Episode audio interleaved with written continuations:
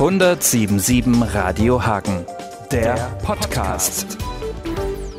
Wenn ich mich nicht irre, telefoniere ich gerade mit jemandem, der in der alten Wohnung von John Lennon und Stu Sutcliffe sitzt. Was ist das für ein Gefühl, in dieser Wohnung zu sitzen und zu telefonieren? Was das für, erstmal freue ich mich natürlich, mit der, mit der äh, Heimat verbunden zu sein, das ist ganz klar.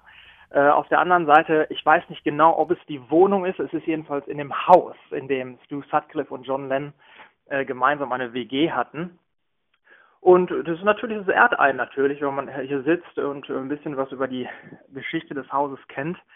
Was übrigens äh, noch viel, viel älter ist als äh, ja, die Geschichte der WG damals, denn das Haus ist von 1832. Hat also schon ein paar Jährchen auf dem Buckel. Und äh, Georgian, hohe Decken und so weiter. So richtig, wie man sich vorstellt, ja. Ja, auf jeden Fall. Wie ist das denn, wenn man äh, durch Liverpool geht? Wir haben gerade schon drüber gesprochen. Äh, in Liverpool ist für dich Gott sei Dank das Wetter fast besser als in Hagen, anders als man denken würde. Sieht man an jeder Ecke irgendwas rund um die Beatles, äh, rund um Pilzköpfe und so weiter? Ist das sehr präsent? Also der, der Geist der Beatles ist hier immer noch sehr, sehr präsent. Also man kann ihn nicht entfleuchen, den, den guten alten Beatles. Die Stadt lebt ja natürlich auch sehr von, vom äh, Beatles-Trubel, ja, der Tourismus und so weiter. Aber es ist schon so, also aus vielen Kneipen, da erklingt doch Beatles-Musik und äh, Museen gibt es hier natürlich auch mit, mit Ausstellungen. Dann gibt es natürlich das berühmte Beatles-Museum. Also es ist schon so, die Beatles spielen noch eine Riesenrolle hier in Liverpool. Jetzt spielt für dich natürlich auch äh, alles, was mit den Beatles zusammenhängt, eine gewisse Rolle, nicht zuletzt, weil du ja am LIPA, sagt man dann wahrscheinlich, Liverpool Institute for ja. Performing Arts, ja, fast zu Hause bist. Du hast auch vor einigen Jahren den Paul McCartney tatsächlich getroffen. Erzähl uns mal ganz kurz, wie das ist. Für jeden, der Musik macht, ist ja Paul McCartney zumindest eine ganz hohe Hausnummer. Viele Beatles-Fans ähm, flippen dann sofort aus. Wie war das bei dir? Warst du einfach nur komplett aufgeregt oder war das irgendwie so eine Art Duldungsstarre? Wie war das? Ja, also äh, ich hatte ja, wie gesagt, das Glück 2001 äh, hier an, an der LIPA äh, als Student angenommen zu werden. Also erstmal gar nicht so einfach. 30 Studien gibt es, 8000 Bewerber und umso glücklicher war ich natürlich damals, als das dann geklappt hat. Und ich als äh, riesen Beatles-Fan und die Beatles hatten immer einen riesen Einfluss auf mich und bis heute auch auf meine Musik, war das natürlich äh, eine, eine Riesenehre und das war natürlich erstmal eine Riesenaufregung, nach Liverpool zu ziehen und dann wirklich auch an der LIPA studieren zu dürfen. Und nachdem ich mich dann auf Songwriting und Komposition spezialisiert hatte im dritten Jahr, durfte ich dann den Meister auch zum zweiten Mal eigentlich schon persönlich treffen. Äh, der gibt nämlich auch noch Unterricht hier an der, an der, äh, an der LIPA. 2001 durfte ich ihn gleich treffen, so, damals mit seiner Verlobten Heather Mills, ja, und drei Jahre später dann halt selbst im Unterricht. Und das ist eigentlich so, wie die Beatles das früher immer beschrieben haben.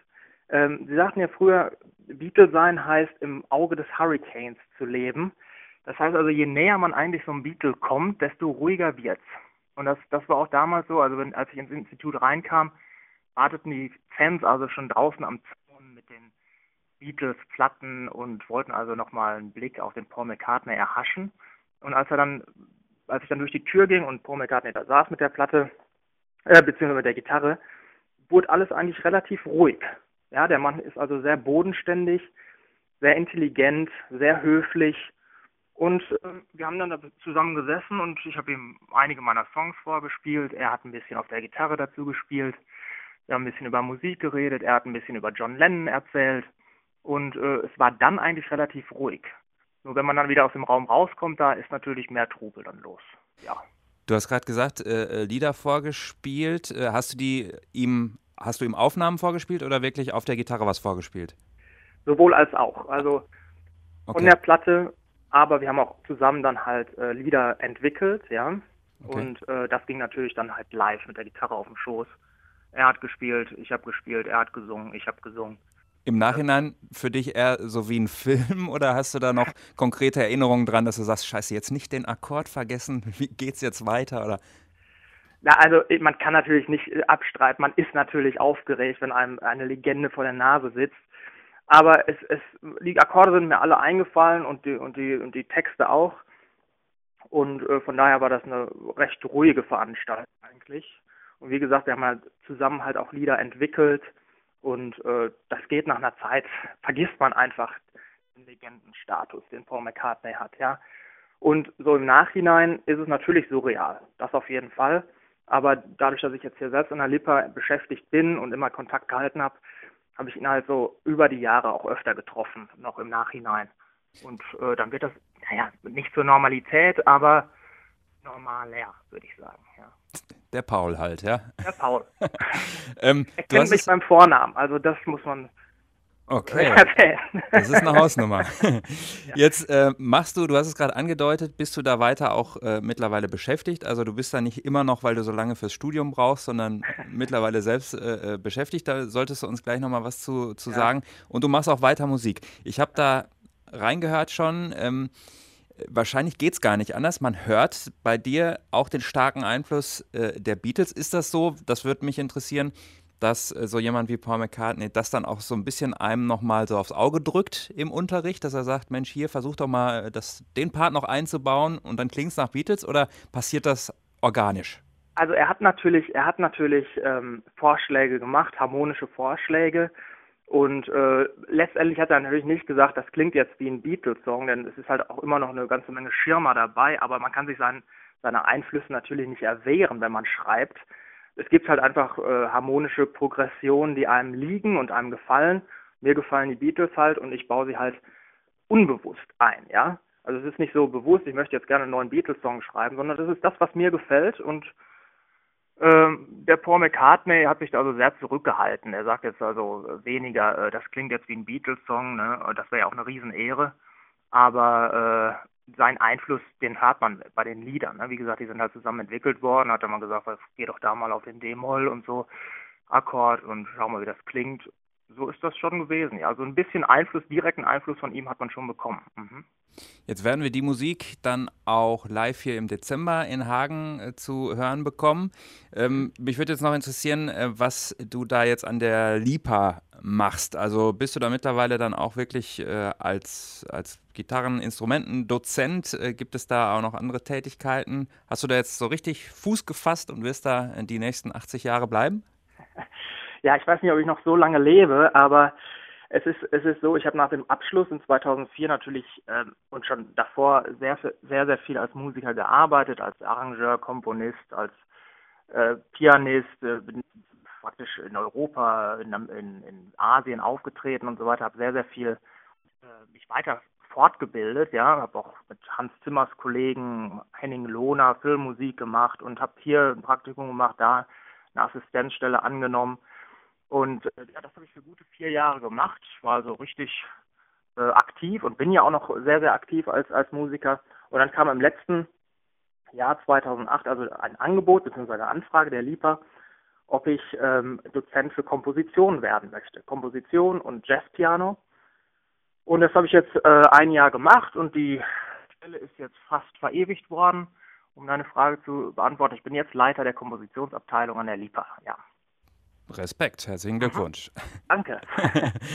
Äh, und da kommen jetzt, äh, ist das für dich dann teilweise auch dann so, ein, so, eine Art Flashback, wenn du jetzt sozusagen die neuen Studenten siehst? Äh, Gibt es da Parallelen? Ist so ziemlich jeder Musiker, der so ambitioniert ist und dann an der LIPA landet, im Grunde vom Grund, äh, von der Grundstruktur gleich? Oder bist du immer wieder überrascht, was da so nachkommt?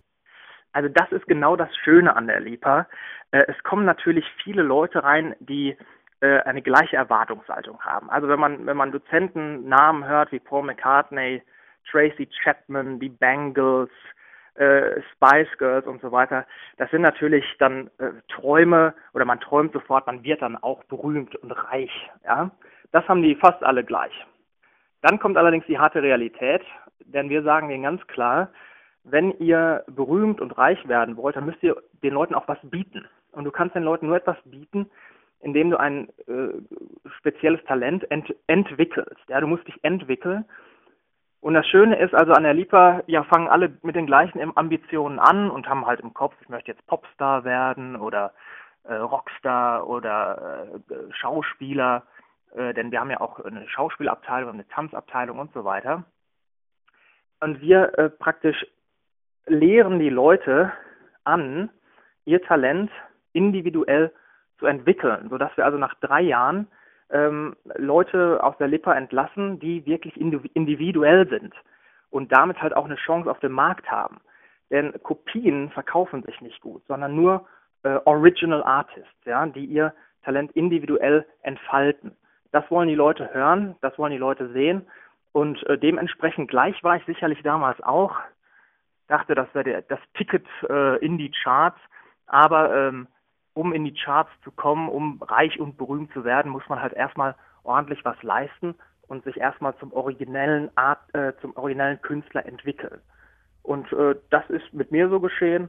Und das passiert sicherlich mit unseren Studenten jetzt auch noch, ja. Und das ist ja wahrscheinlich auch eine, eine Lehre. Es geht auch sozusagen abseits der Charts, jetzt mal der Top Ten gesehen oder so. Äh, man kann trotzdem erfülltes und erfolgreiches Musikerleben haben, wenn man jetzt nicht unbedingt, sagen wir mal, äh, ja, da immer die, die Nummer eins hat. Ne? Also da, da gibt es auch noch Zwischenwege. Das ist da das Schöne es, auch, ne? Da gibt es jede Menge Zwischenwege. Ich glaube, äh, die, der, der Schlüssel zur Zufriedenheit ist wirklich nur dann, äh, da, wenn man sich halt auch selbst erfüllt hat. Ja. ja? Und äh, wir kennen es ja alle aus, aus, aus den Medien und so weiter, wie teilweise unglücklich diese Retortenbabys sind, die in den Charts rum, rumkaspern, ja. Und wie erfüllt also Musiker sind, die ihr eigenes Ding machen. Man muss nicht unbedingt äh, reich und berühmt werden, solange man äh, sich selbst erfüllt hat und damit zufrieden ist. Worauf freust du dich denn am meisten, wenn es jetzt äh, dann Ende des Jahres wieder in die alte Heimat nach Hagen geht? Äh, Gibt es da was, was man in Liverpool bei allem Beatles und, und mein Freund Paul und so nicht äh, hat, was dir da wirklich fehlt? Also mir fehlt natürlich äh, ganz, ganz besonders, dass wenn man, wenn man viel äh, im Ausland unterwegs ist oder hier auch im Ausland, ähm, sagen wir mal, erfolgreich ist, das halt mit, einfach mit seiner Heimat auch ein bisschen zu teilen und den Leuten in der Heimat äh, ein bisschen zu beschreiben, wie das Leben da draußen in der weiten Welt als Musiker ist. Ja, und da freue ich mich ganz besonders drauf, dann dem heimischen Publikum die, die ein oder andere Anekdote auch vielleicht von Paul McCartney und von der Heather Mills erzählen zu dürfen. Ja, also ich fühle mich immer noch als Hagener und Hagen sehr verbunden und ich freue mich einfach darauf, ja, meine Erfahrungen, die relativ speziell sind, weil das Musikerleben relativ speziell ist, dann halt auch mit dem heimischen Publikum teilen zu dürfen. Das heißt aber, du hast gerade beide Namen äh, genannt. Das heißt jetzt, du äh, sprichst noch mit beiden, obwohl die untereinander, glaube ich, nicht mehr so einen guten Draht haben? Nein, also ich habe keine Nummer von Heather Mills und äh, sie ruft mich auch nicht an. Also mit Heather Mills habe ich keinen Kontakt mehr. Okay. da, bin ich, da bin ich doch loyal. Ja, das äh, hätten wir das für die äh, mitschreibenden Boulevardjournalisten auch noch geklärt. Ja. Gut, zum Abschluss würde ich gerne noch wissen, ich habe ja die CD von dir hier. In welches Stück sollten wir denn reinhören, um gut vorbereitet zu sein? Also ich glaube, das äh, Stück Top of the Tree, das beschreibt schon ganz gut meine Musik. Also äh, ich versuche halt eingängig zu sein, aber das Ganze gleichzeitig mit ein paar interessanten harmonischen Tricks zu verfeinern. Top of the Tree, Aeroplane, Too Sad to Cry vor allem, äh, denn meine Musik ist eher auf der ruhigeren, organischen Ebene, akustischen Ebene äh, wiederzufinden. Und äh, das, glaube ich, repräsentieren die drei Stücke sehr gut. Okay, dann geben wir das den Hagenern äh, gleich noch. Und ähm, ja, ich freue mich dann im, im Dezember auf das Konzert in Hagen und wünsche einen schönen Tag nach Liverpool. Und ich wünsche einen wunderbaren Tag äh, nach Hagen und an alle Hagener. Bis bald. Of a tree. The view is wonderful, but I just can't see. I think you know by now. And if you want me to, I know.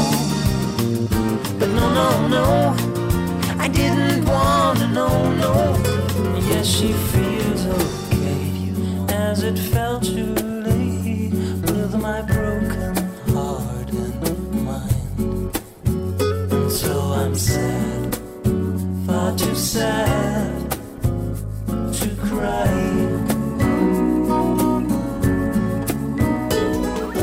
1077 Radio Hagen, der Podcast.